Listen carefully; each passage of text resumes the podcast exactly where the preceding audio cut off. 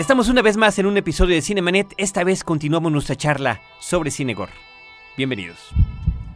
¿A poco te apantalla el séptimo arte? Bienvenido a Cinemanet, la mejor dosis de imágenes auditivas para la apreciación cinematográfica. Las butacas están listas. Toma tu lugar y acompaña a Carlos del Río y Roberto Ortiz. Disfruta el cine con todos tus sentidos. Frecuencia cero, la otra radio.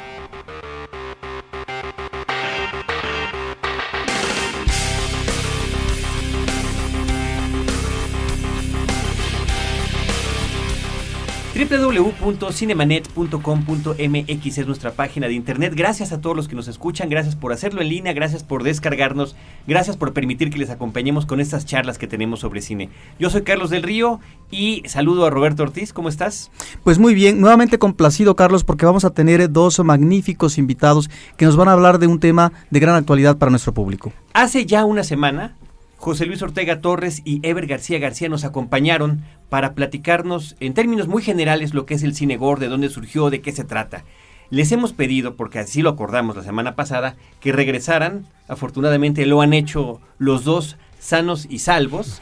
Y yo quiero agradecerle a, a ambos. José Luis Ortega es director de www.revistacinefagia.com donde, por cierto, también en el blog de la semana pasada y en el de esta semana tenemos el link, es investigador de la Cineteca Nacional, y Ever García García es eh, el encargado de Maquis Producciones Así es. y también promotor cultural de la Galería de Arte Contemporáneo de Jalapa, en Veracruz. Bienvenidos una vez más. Gracias.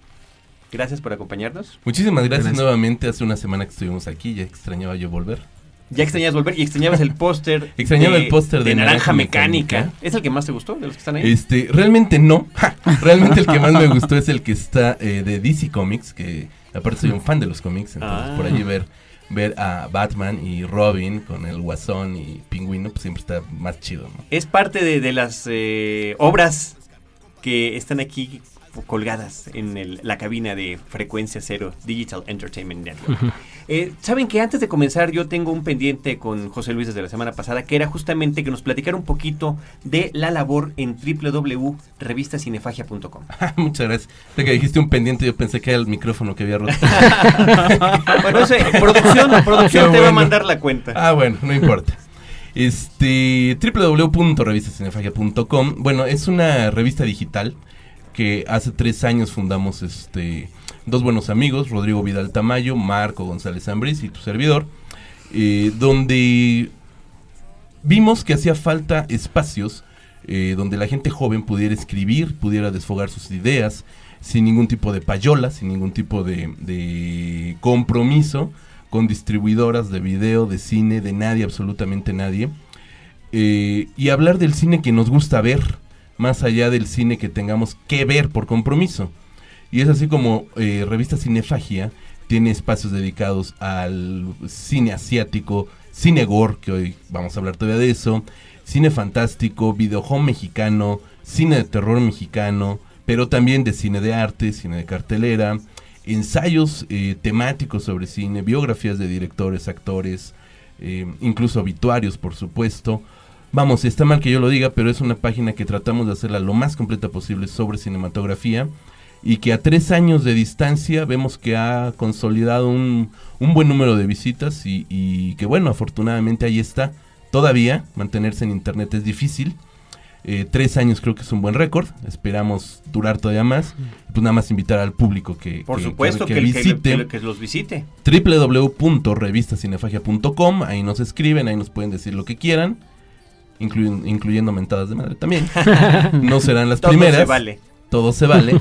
y pues por supuesto también comentarios, sugerencias y la retroalimentación con la gente que gusta de este tipo de cine. ¿no? ¿Cada el- cuándo se actualiza, José Luis? Perdón, Roberto.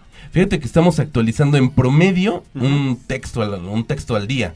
Básicamente se- semanalmente Ah, nosotros hacemos este eh, actualizaciones semanales y en promedio a la semana estamos metiendo eh, cuatro o seis de cuatro o seis No, hombre, pues ¿no? estupendo, porque con una visita semanal que haga el público, ya tiene mucho material nuevo que conocer. Exactamente, y como te digo, va desde el estreno de cartelera que nos gusta eh, porque como no nos pagan payola exactamente, no tenemos que escribir de lo que no nos importa. Claro. Y te digo, de todo en general ahí encontrarán. ¿no? Cine porno también, por supuesto.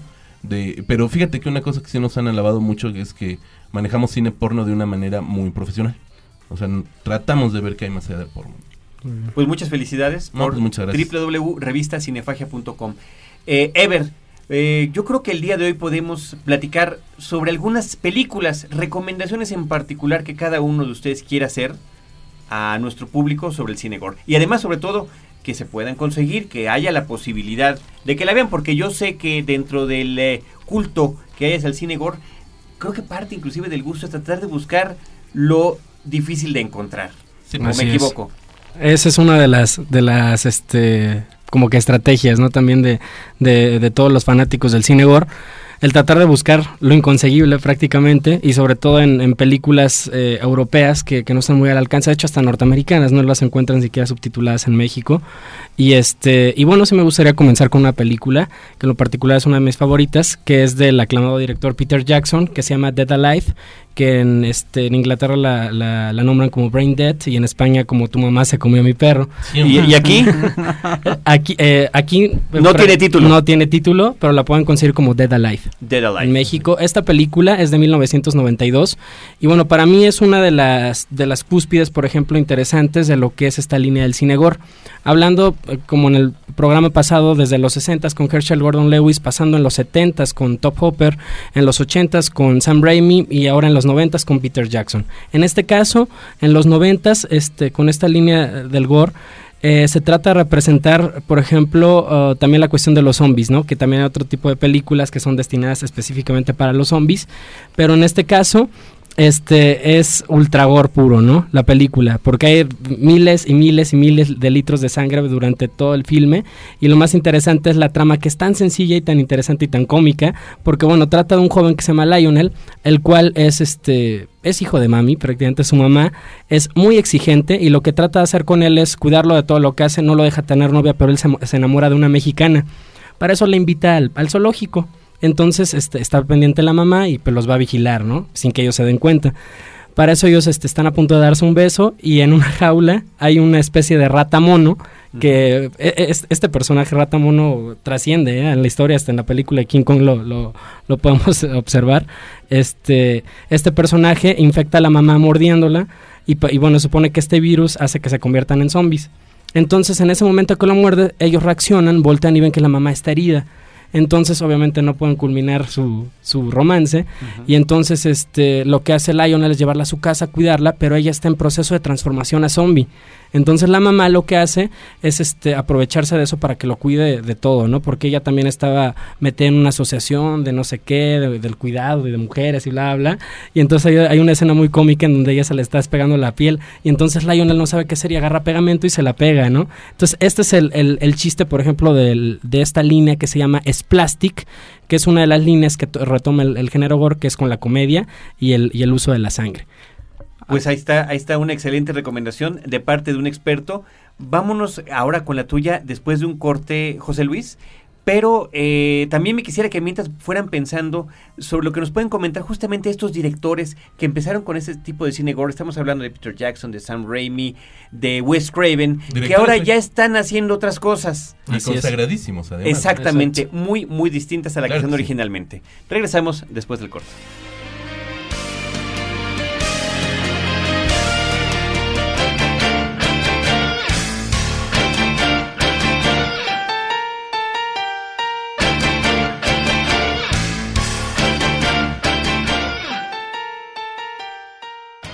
No te quedes fuera de foco.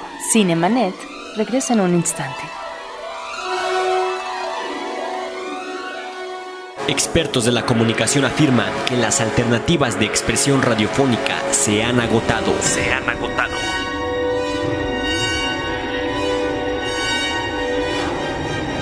¿Realmente se han agotado? Frecuencia Cero Digital Entertainment Network. Del flashback. Estamos de regreso.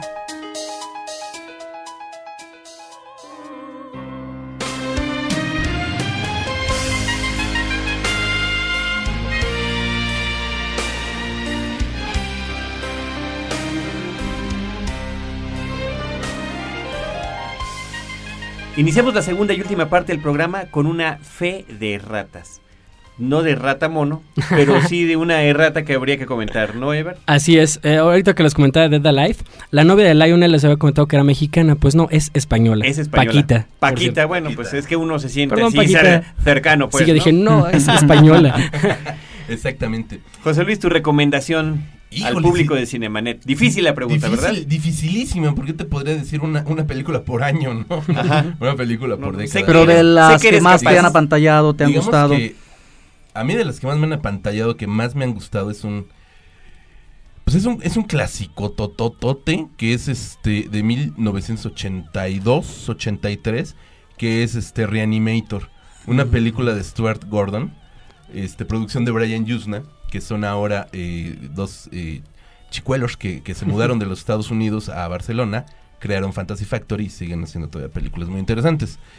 Eh, esta película es eh, está basada en Herbert West Reanimator, que es un cuento corto de Lovecraft.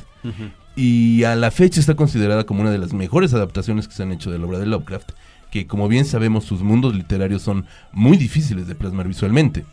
Entonces, esta película nos narra la historia de, de Herbert West, un eh, estudiante de medicina que está obsesionado con encontrar eh, el, el suero de la vida, un suero que perpetúe la vida. Y lo que hace, o sea, después de muchos, eh, un- una serie de, de- de problemas en Europa, es que se muda a, la uni- a, a Arkham, que es justamente este pueblo mítico que ha creado Lovecraft para situar sus, sus- su universo. Y que referencian en los cómics de Batman, ¿no? Exactamente, el asilo Arkham, exactamente.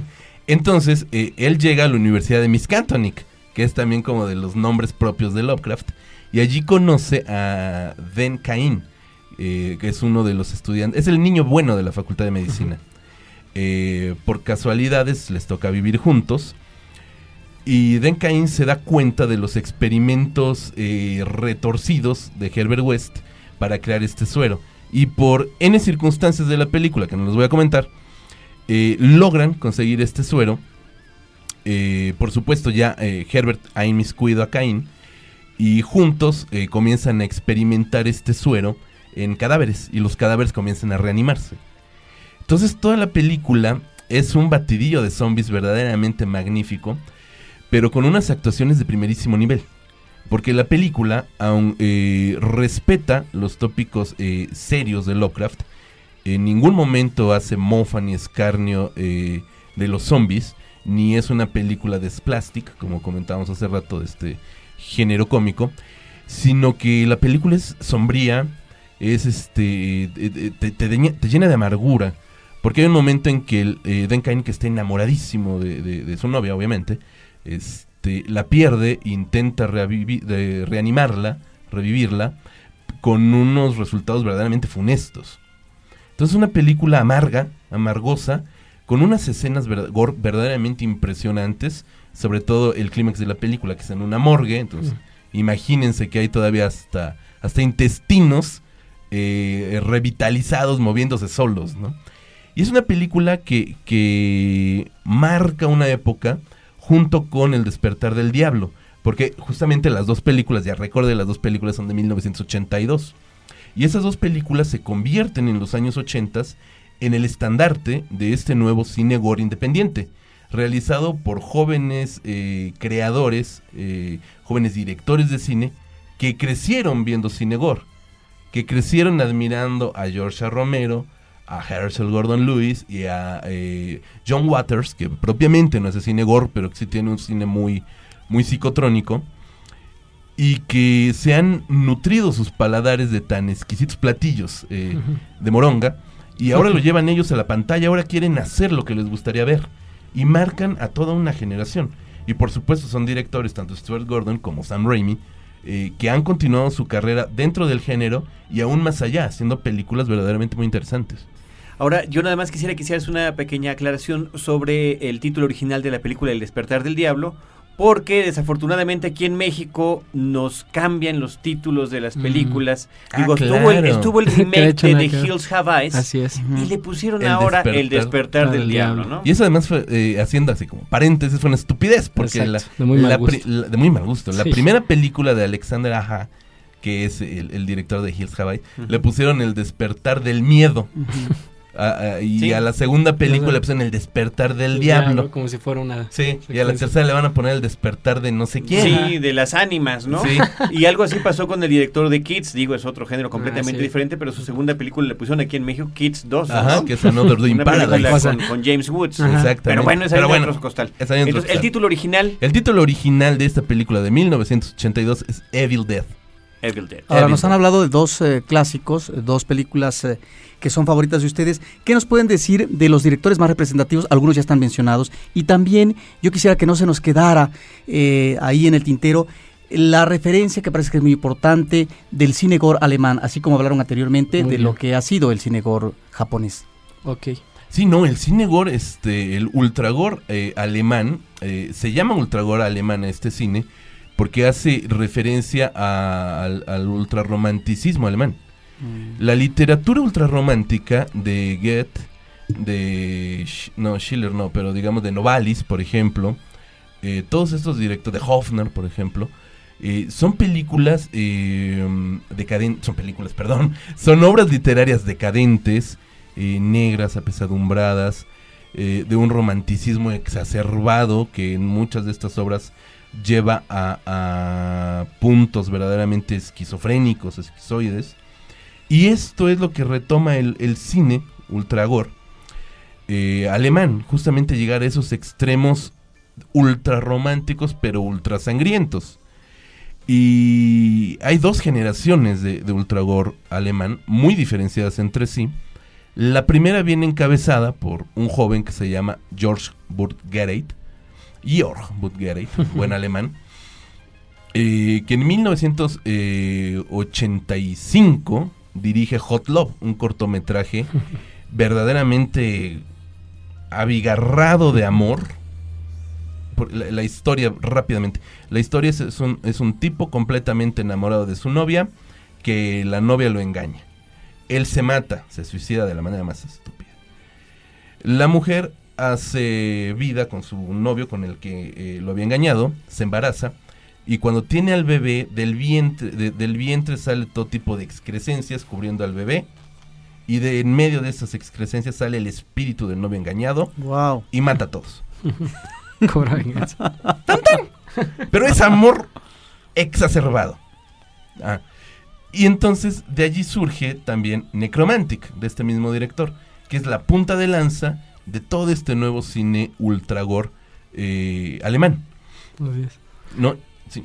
Este, del, por ejemplo, ahorita que mencionas Necromantic, es una historia, como de su nombre lo dice, romántica, entre dos personas que, este, bueno, una que trabaja en un- una especie de, de anfiteatro, bueno, donde llegan todos los restos de los atropellados, de, la, de los choques, y entonces él, eh, en una de esas se le ocurre llevar uno de los cuerpos a su casa, porque su, su, su novia también es necrófila, y entonces ellos quieren tener sexo con este cuerpo, lo llevan, eh, hacen eh, eh, innumerables de, de- cosas con el mismo cuerpo.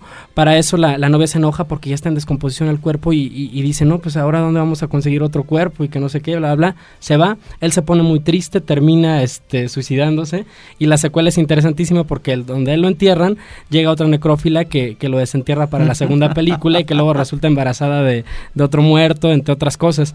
Curiosamente, el ultrawar alemán también tiene este, otras líneas muy interesantes, además de obscuras.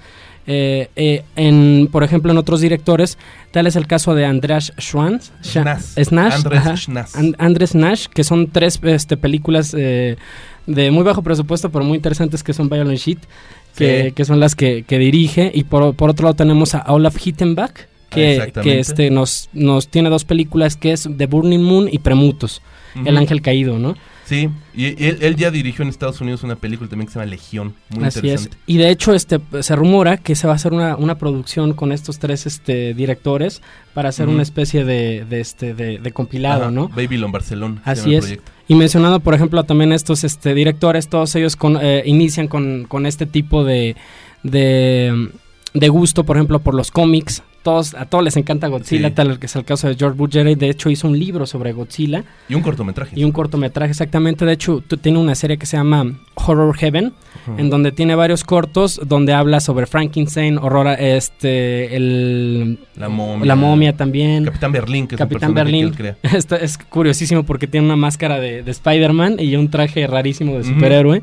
Y trata de salvar al mundo. También otro donde pelea un- una, una parodia de lo que es Godzilla con otro robot, ¿no? Sí. Donde también pelean y este y la chica caníbal, que es Sí, otro de los muy cortos. Muy, muy interesantes. Y curiosamente todos estos directores crecen con este tipo de películas en medio de este también de una sociedad un poco difícil, eh, a, a la difícil, por ejemplo, distribución del cine independiente, pero que ellos se arriesgan con sus compañeros y amigos para realizarlas. Y de hecho también de esta generación, una segunda generación del ultragore alemán es Christoph Schlingensief, que es el director de Hermann Chainsaw Massacre, Mm. que es la, la- no es parodia, sino es la versión, versión alemana, alemana. de la masacre de Texas, Ajá. que es interesantísima porque hace una referencia clarísima a la división, es, eh, es anterior a la caída, a la división eh, de las dos Alemanias.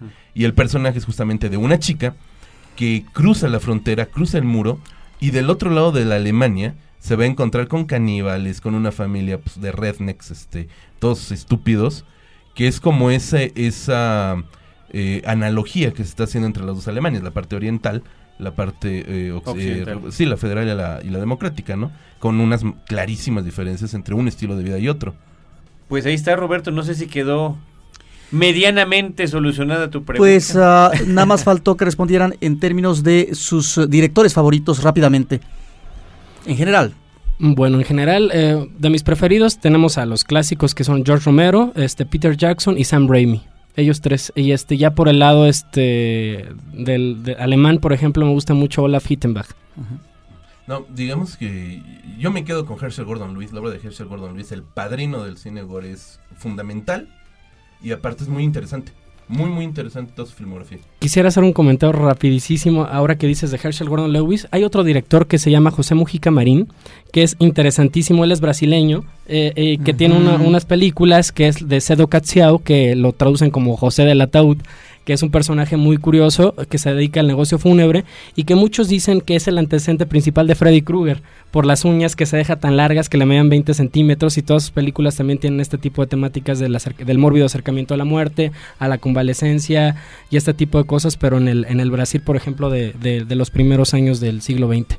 Sí, no, exactamente, sí, José Mojica Marins es imprescindible para comprender este el- el- los antecedentes del cine gore, porque él eh, comienza a filmar en 1960. Así es. Eh, su primera película, que es A Medianoche te llevarás tu alma, es de 1960. Sí. Pues han sido muchísimas referencias las que nos han comentado. Yo creo que sería muy útil para los que nos han escuchado que nos apoyaran ustedes con algún pequeño texto que podamos incluir en la página, con las referencias que han dado, porque a veces el nombre del director escuchado no es fácil de, de identificar cuando uno lo quiera buscar eh, por escrito. Y aunque suenen muy extraños los nombres, desgraciadamente, eh, aquí en México poco se está editado. Hay verdaderamente el 1% yo creo que está editado aquí en México. Pero son muy fáciles de, de conseguir vía internet. Realmente no son tan caras traerlas por, por vía internet. Y incluso salen más baratas porque eh, las algunas de estas tiendas de discos este, Los venden a precios los venden a estratosféricos. precios ¿no? verdaderamente infames, verdaderamente gores. De hecho, gore. puedo poner un ejemplo. Sí, ¿no? la masacre de Texas eh, me costó baratísima, me costó 8 dólares Ajá. y aquí estaba en 600 pesos. Wow. La misma versión. Y, entonces, todo lo que ya tendremos oportunidad de escribir y de lo que han escuchado acá es de muy, muy, verdaderamente muy fácil este acceso para el público. Pues agradecerles, eh, Carlos, eh, todavía quedarían tal vez algunos eh, elementos temáticos, pero desgraciadamente el tiempo abruma y pues estamos muy contentos. Yo creo que podemos seguir próximamente. En alguna otra ocasión, en por supuesto ocasión. que sí. Yo quiero agradecerle a José Luis Ortega Torres A tus órdenes. y quiero recomendarles que visiten www.revistacinefagia.com y a Ever García García. Muchísimas gracias. Pues continuamos con Cinemanet. Nos escuchamos la próxima semana en esta versión de podcast. Recuerden que el próximo jueves a las 10 de la noche, Cinemanet en Horizonte 107.9 FM del Instituto Mexicano de la Radio, mismo podcast que se publica el día viernes. Gracias y hasta la próxima.